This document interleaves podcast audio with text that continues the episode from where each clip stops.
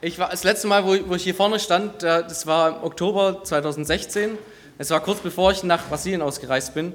Äh, für neun Monate ähm, war ich da mit der DPM unterwegs und habe Missionsarbeit mal hautnah kennengelernt. Ähm, und es war auch so eine Zeit für mich, in der ich auch ja, geguckt habe, ähm, ja, wo soll es danach weitergehen. Ich hatte mein Maschinenbaustudium abgeschlossen gehabt, hatte den Bachelor, war fertiger Ingenieur sozusagen, aber ähm, ja, die Frage war, was, was kommt danach? Ähm, und es war für mich auch eine Zeit, also das ist auch schon eine Antwort, ähm, in der ich bewusst mir Zeit genommen habe, erstens Missionsarbeit kennenzulernen, aber auf der anderen Seite mir bewusst auch Zeit zu nehmen, ähm, viel in der Bibel zu lesen, auf Gott zu hören und mir Gedanken zu machen über ein Thema, das mich so sehr beschäftigt hat, auch in der Zeit, dass ich heute auch gerne darüber predigen will, nämlich das Thema was ist, ist die Berufung Gottes für dein Leben? Was ist, wofür will Gott mich gebrauchen? Ah, genau, die Kinder. Ich wünsche euch, genau. ist halt so ein schönes Programm, ja, das ging jetzt. Lustig. Hätten auch gern da bleiben können, aber. Lustig. Äh, ja, genau, das, das Thema, zu dem ich heute, oder das mir auf dem Herzen lag, in der Zeit, ähm, wegen dem ich auch nachher den, diesen Weg gegangen bin, um auf, danach auf die Bibelschule war, ähm, mich hat sehr die Fragestellung bewegt, was ist die Berufung, die Gott in ja, mich reingelegt hat oder wofür will Gott mich gebrauchen, will Gott mein Leben gebrauchen. Ähm, und ich war in Brasilien ähm, und hatte dort echt eine, eine sehr gesegnete Zeit, habe viel erleben dürfen, habe viel Menschen kennenlernen dürfen, ganz unterschiedliche Kultur. Ähm, und es war für mich sehr gesegnet, die Zeit, wo ich viel auch mit Gott erlebt habe. Und ähm, ein, ein Wunder so für mich aus der Zeit war, dass Gott geschenkt hat, dass ich in, der, in den neun Monaten, wo ich dort war, obwohl ich eigentlich nicht so ein, so ein Sprachenmensch bin, also Deutsch und Englisch waren bei mir im Abi das schlechteste Fächer, ist es echt ein Geschenk, dass ich in der Zeit äh, Portugiesisch lernen durfte in den neun Monaten. Und zwar so fließend, dass ich mich mit den Einheimischen, mit den Indigenen auch unterhalten durfte, äh, konnte. Ähm, ja, und das, also, ja, das ist schon ein Geschenk, wo ich, wo ich gemerkt habe, da, ähm, ja, da war Gott auf meiner Seite. Ähm, und es ging so weit sogar, dass ich zum Schluss am Ende meiner neun Monate äh, mir selber organisiert habe, zusammen mit einem anderen Kurzzeitler, dass wir rausfahren konnten, direkt in Amazonas, das man schon immer so mal sich träumt, äh, drei Tage lang auf dem Boot unterwegs zu sein, mitten in Amazonas raus ähm, und ganz im entfernten ähm, ja, Outback, sag ich mal, direkt bei den Indianern in, den, in den Hütten zu leben, mit ihnen Gemeinschaft zu haben, mit ihnen zusammen essen. Ähm, ja, das war ein Geschenk, wo ich Gott sehr dankbar bin. Genau, ich will, ich will also und was mich vor allem da in der, in der Zeit viel beschäftigt hat, oder ich habe viel gelesen auch äh, in der Zeit in, in der Bibel. Ich habe mir vorgenommen oder eigentlich auch gut durchgezogen, immer, ähm, ja, immer ein ähm, Altes Testament Text und dann ein Neues Testament Text jeden Tag in meiner stillen Zeit zu lesen, ähm, um so auch in der Zeit möglichst ganz durch die Bibel durchzukommen. Habe ich nicht ganz geschafft, aber ähm, der Versuch war es auf jeden Fall wert und hat mir sehr viel gebracht auch ähm, in meinem Glauben und was mich da sehr beschäftigt hat, ähm, und darüber will ich auch gern jetzt predigen, ist die Stelle aus Matthäus 28, 16 bis 20, die, ja, die schon zu einer Schlüsselstelle wurde, wo ich auch gern ja, euch ein bisschen teilhaben lassen will. Und ich würde es euch gern vorlesen ähm, aus der Luther-Übersetzung, äh, Matthäus 28, 16 bis 20. Aber die elf Jünger gingen nach Galiläa auf den Berg, wohin Jesus sie beschieden hatte. Und als sie ihn sahen, fielen sie vor ihm nieder. Einige aber zweifelten. Mir ist gegeben alle Gewalt im Himmel und auf Erden. Darum geht hin und machet zu Jüngern alle Völker. Taufet sie auf den Namen des Vaters und des Sohnes und des Heiligen Geistes und lehret sie halten alles, was ich euch befohlen habe. Und siehe, ich bin bei euch alle Tage bis an der Weltende. Ja, das war so ein zentraler Vers oder Verse, die mich sehr bewegt haben, wo ja, am Ende des Matthäusevangeliums stehen, ganz, ganz zum Schluss die letzten Worte, ähm, die Jesus an seine Jünger richtet hier. Und mir ist aufgefallen, ganz am Anfang, ähm, bei, dem, bei dem Text hieß es, aber die elf Jünger gingen nach Galiläa auf den Berg. Und mir ist aufgefallen, wo ich in der Vorbereitung so drüber nachgedacht habe, dass alle wichtigen Jesus-Geschichten wichtige Berggeschichten waren. Leider kenne ich den Ort nicht mehr, wo das damals war, aber ich weiß deren Bedeutung. Es hat angefangen bei Jesus mit dem, ich nenne ihn, ähm, ja, die Bergpredigt zu hören. Und alle waren entsetzt und erschüttert über diese Grundsatzrede. Dann als nächstes gab es den Verklärungsberg, wo er mit drei seiner Jünger ähm, stand und der Morgenglanz von, von der Ewigkeit, wo er so strahlend war, Jesus. Und dann zum Schluss das Bekannteste, das Entscheidende, der Berg von Golgatha, die Spitze von allem, die alles noch über seine Lippen. Es ist vollbracht. Oder zu Deutsch ist es noch überragt diese ganze Landschaft. Und das ist der Abschiedsberg, von dem hier der Text hat. Dies bis Berufsfischer, der nach, nach Ostern seinen größten Fang machte. Und Andreas, der Berufsschweiger, der neben seinem großen Bruder stand und nie den Mund auf, auftrat und sich gut schwäbisch immer gab, ich denk mir mal Sach. Matthäus, Lukas, Jakobus, alle, alle, alle waren zu diesem großen Abschied auf den Berg gekommen. Und dann haben wir ja genug Abschiede ja schon mitbekommen. Ähm, wir wissen ja, wie solche Festlichkeiten ja normal ablaufen. So zu dem folgenden äh, Protokoll ist, ist es gegangen. Der erste Tagesordnungspunkt war Top 1, erstmal Rückblick. Im Zeitraffer laufen nochmal die letzten Highlights ab, die letzten drei Jahre. Rückblicke werden gemacht ähm, und die Geschichte werden, wird gebündelt. Top 2 ist dann Danksagung. Die Orden und Ehrenzeichen werden an die Brust festgestellt. Sie haben sich für das Reich Gottes verdient gemacht, wird dann gesagt. Und dann Top 3 Verabschiedung. Unter den Klängen von einer Blaskapelle mit einem feuchten Händedruck. Dann gehen Matthäus, IR, Lukas, IR und Jakobus, IR in den wohlverdienten Ruhestand. Nee, so, so war es nicht. Es ging nach einem anderen Protokoll damals. Es ging nach einem anderen Tagesordnungspunkten. Es gibt keinen Rechenschaftsbericht, weil er keine Rechenschaft ablegen muss. Es gibt auch keine Danksagung, weil wir nicht alles getan haben, was wir zu tun schuldig sind. Und es gibt auch keine Verabschiedung in den Ruhestand, weil es gar keine Rentner gibt und damit auch keine Rentnerprobleme. Es gibt nur einen Befehl, den Jesus hier sagt, Geht in eure Häuser, dort wo die Eltern betroffen sind über das Verhalten ihrer Kinder. Geht in eure Schulen und Universitäten, dort wo die, Betroffen, die Verantwortlichen betroffen über die Motivation von den Schülern und Studenten manchmal sind. Geht in die Fabriken und Betriebe, dort wo die Leute betroffen über die Arbeitslosigkeit und die Aussichten auf dem Arbeitsmarkt sind.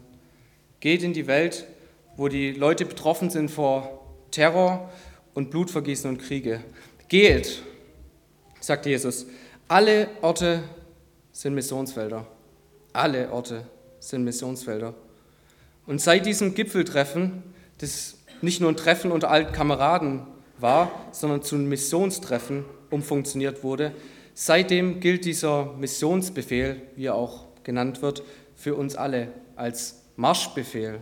Geht, sagt er, geht. Er sagt nicht, wenn ihr Lust habt, dann geht. Oder wenn es euch gerade reinpasst, dann geht. Ganz provokante Frage an dich. Wo gehst du? Machst Menschen zu Jüngern, wie Jesus sagt. Denn das ist eigentlich der Auftrag, den Gott uns, jeden von uns gegeben hat. Nicht nur an die Missionare, die es halt hauptberuflich ähm, für, für Gott unterwegs sind, sondern an jeden von uns. Weil jeder von uns ist ein Missionar und soll Licht in, in der Dunkelheit dieser Welt sein. Ja, natürlich ist damit auch einiges verbunden. Es ist nicht immer nur so eine Aufmunterung zu einem Spaziergang. Geht und ihr werdet schon sehen, bei Mose war es so, der zum Pharao sollte und dann sagte, Herr, ich bin mit meiner Zunge nicht so gut zu Fuß. Oder Jeremia, der Prophet werden sollte und gesagt hat, für das alles bin ich doch viel zu jung. Oder Jona, Jona, der zu Deutsch bedeutet Taube oder der Flattrige, der macht sie einfach aus der Fliege und haut ab. Aber Jesus kennt unsere Widerstände und er überwindet sie alle, unsere Hindernisse, unsere Mikos, so wie es unser Dozent immer gesagt hat, unsere Minderwertigkeitskomplexe, unsere Rückfragen und, und alles, was uns hemmt. Und das überwindet er mit dem dreifachen Hinweis hier in dem Text. Das erste ist, seht auf meine Allmacht. Seht auf meine Allmacht. Und das zweite ist, redet in meiner Vollmacht. Und das dritte, steht unter meiner Schutzmacht. Genau die drei Aussagen gelten für uns alle. Und das erste ist, seht auf meine Allmacht. Obwohl ihr zuerst etwas ganz anderes seht, so wie die elf Jünger auf dem Berg des Abschieds, die haben zurück, also wenn sie zurücksehen, dann haben sie gesehen die Besatzungsmacht von Pilatus, der selber nicht die Kraft dazu hatte, ähm, ja, eigentlich einen Unschuldigen freizusprechen und den Schuldigen zu verurteilen. Oder wenn wir hinunterschauen, sehen wir die Ohnmacht unserer eigenen Hände. Als Petrus mal den starken, also wo sie im Garten Gethsemane war, den starken Mann spielen wollte und sein Schwert gezogen hat und dem Knecht von dem hohen Priester das Ohr abge abgehoben hat, da hat Jesus erzünd zugerufen, steck dein, dein Schwert weg. Gewalt löst nur wieder Gegengewalt aus. Und wenn sie nach vorne schauen, dann sahen sie die große römische Großmacht, die zum Hass gegen die Christen aufgerufen haben. Es wurde im dass gesagt wurde, Christen vor den Löwen. So hieß es damals. Das heißt, Leiden müssen, ist, war das Normale. Als, es war das Normale als Nachfolger von Jesus. Und alles andere war Ausnahme. Aber in diesem Moment schauen die Jünger, schauen sie nicht zurück, sie schauen auch nicht runter, sie schauen auch nicht nach vorne, sondern sie schauen nach oben.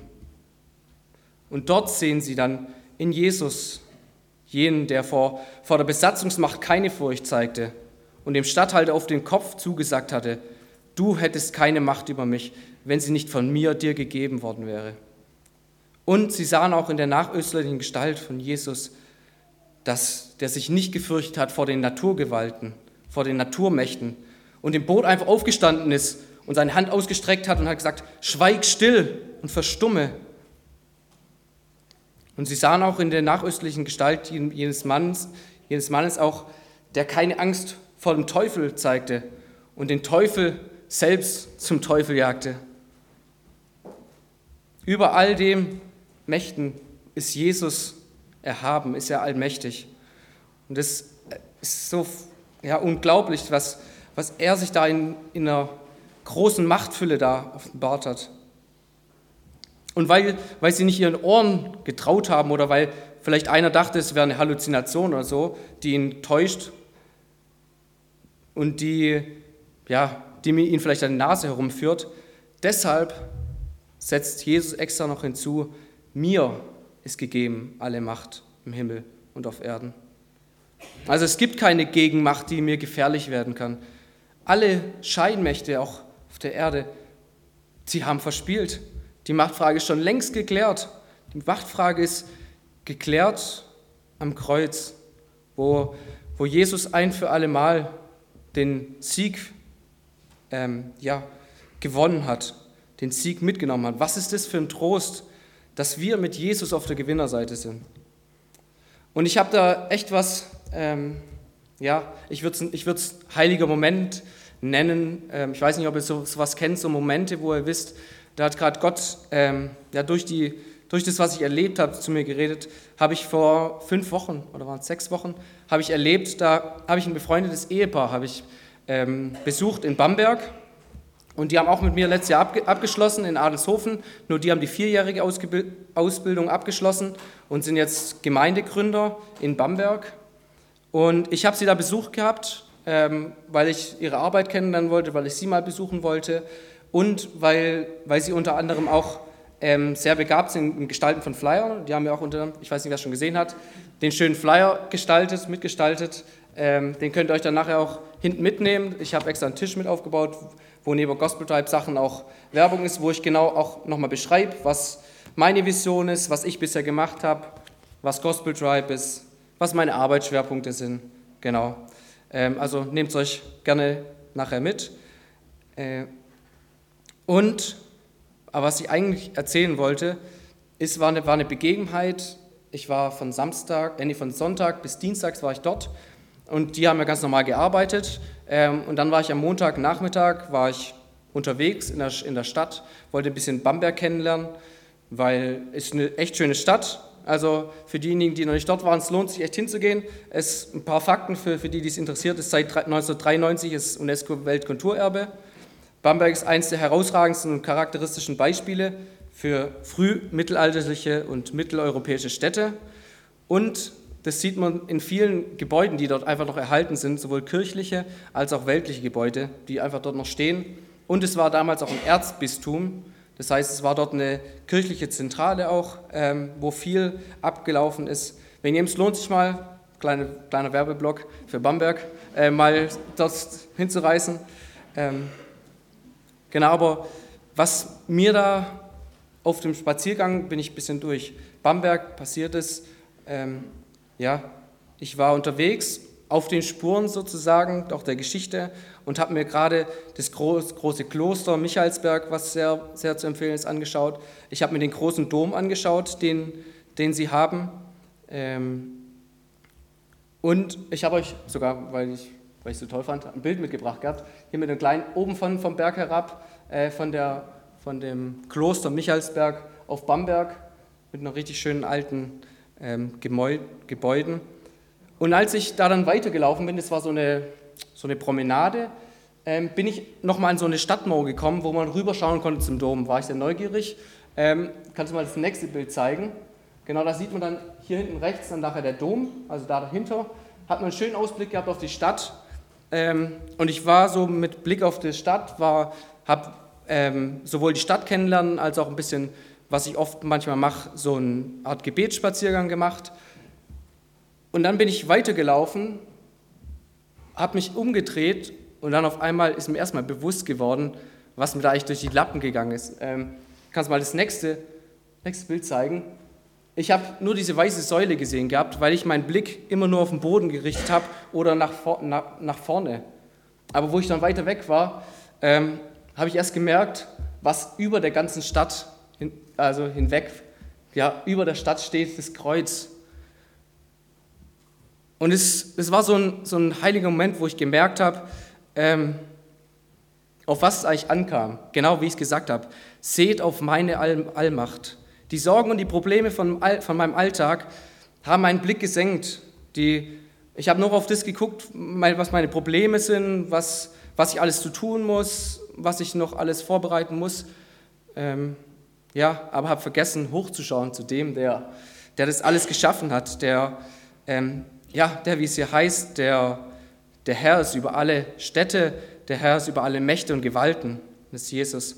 Und ich habe mich da auch erinnert an einen Spruch, den, ich weiß gar nicht, wer es mir damals erzählt hat, auch im Jugendkreis ich es mal gehört hatte, gerade in Momenten, wo, wo ich Probleme oder Schwierigkeiten habe, da hieß der Spruch, richte deinen Kopf auf, damit deine Krone nicht herunterfällt.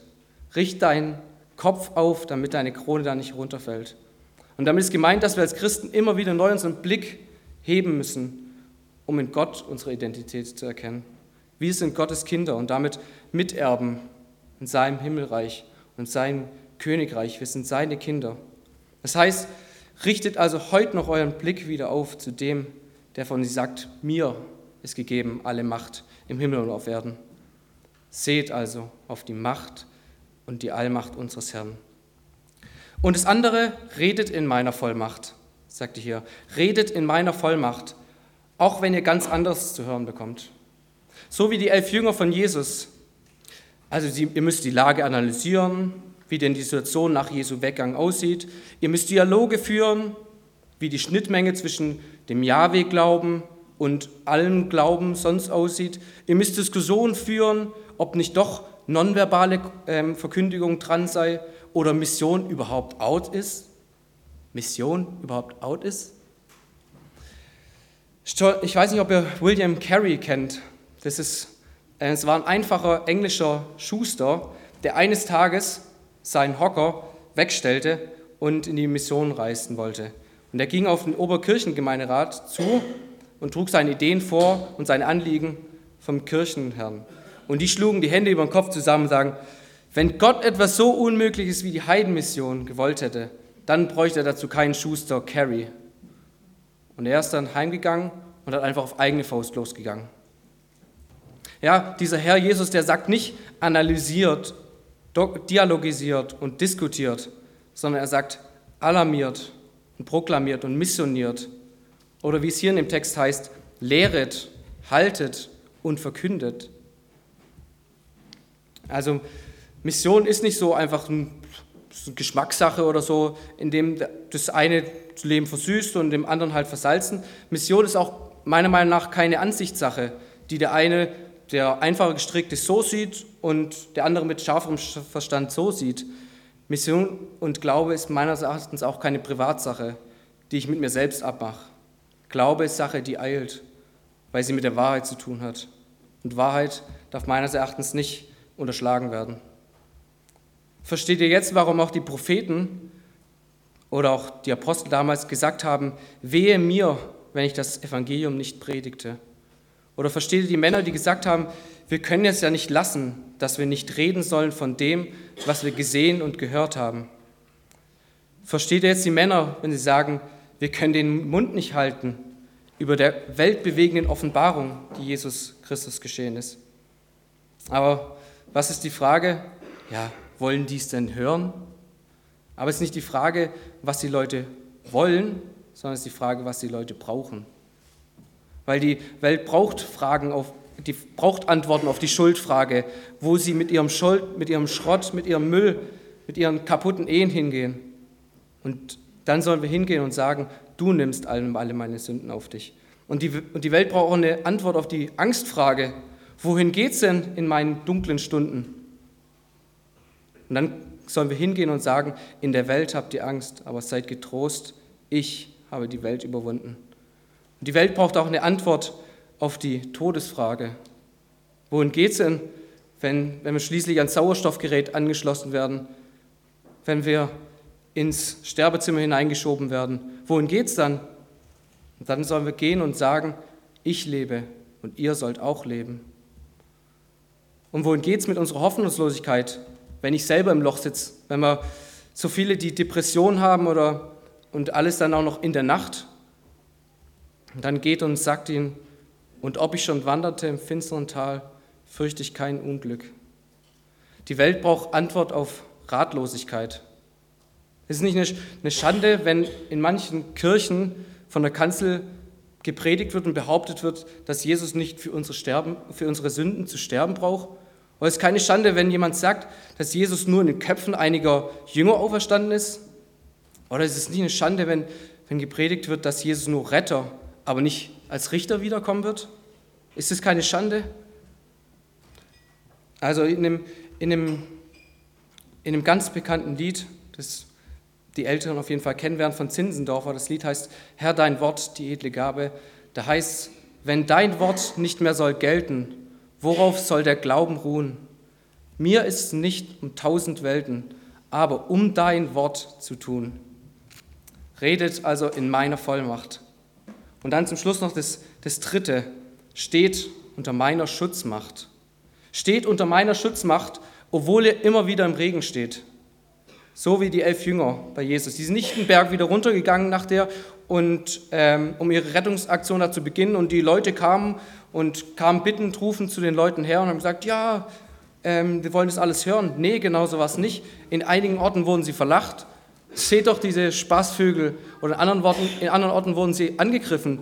Nehmt sie fest, diese Miesmacher. Und im dritten wurden sie sogar verhaftet. Nun, nun messe ich keinen an diesen Aposteln, aber einige Parallelen sind trotzdem zu einer Nachfolge.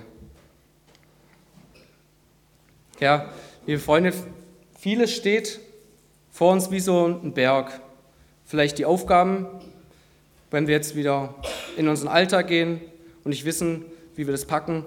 Vielleicht auch eine Operation, eine Krankheit, die vor uns steht, die wie ein Berg steht. Vielleicht auch ein neuer Job, ein neuer Arbeitgeber, wo man nicht weiß, was auf einen, auf einen, auf einen zukommt. Ähm, ja, eine Ehe, die schwierig ist. Kinder, wo man die nichts von einem wissen wollen oder wo es schwierig ist. Alles ist wie ein Berg. Ich weiß, dass auch das Alter vor einem stehen kann. Das habe ich auch schon erlebt.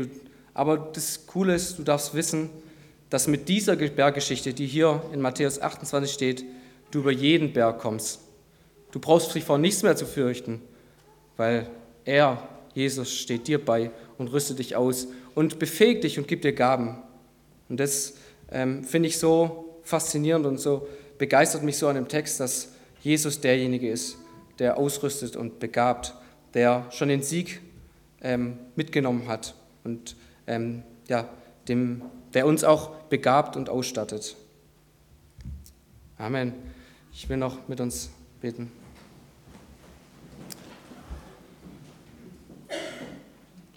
Jesus, ich, ich danke dir, dass dir alle Macht gegeben ist im Himmel und auf der Erde, dass ja, wir uns vor nichts mehr fürchten müssen, dass uns keine Naturgewalten noch sonstige Gewalten was, was anhaben können, weil du den Sieg schon längst errungen hast. Danke, dass wir mit dir auf der Gewinnerseite sind, dass ja, du uns ähm, ja auch alltäglich ausrüstest mit, mit Gaben, mit, ähm, ja, mit Liebe auch für unsere Mitmenschen.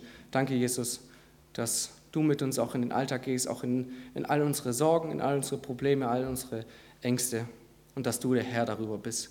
Dafür danke ich dir und dafür lobe ich dich, dass du größer bist, dass du höher bist als alles, ähm, ja, was, was uns hier irdisch auch irgendwie auf den Blick senken will. Dafür danke ich dir, dass ähm, ja, du derjenige bist, ja, der uns immer wieder auch an der Hand nimmt, der uns begleitet auch in all unseren Herausforderungen des Alltags, in all unseren Problemen.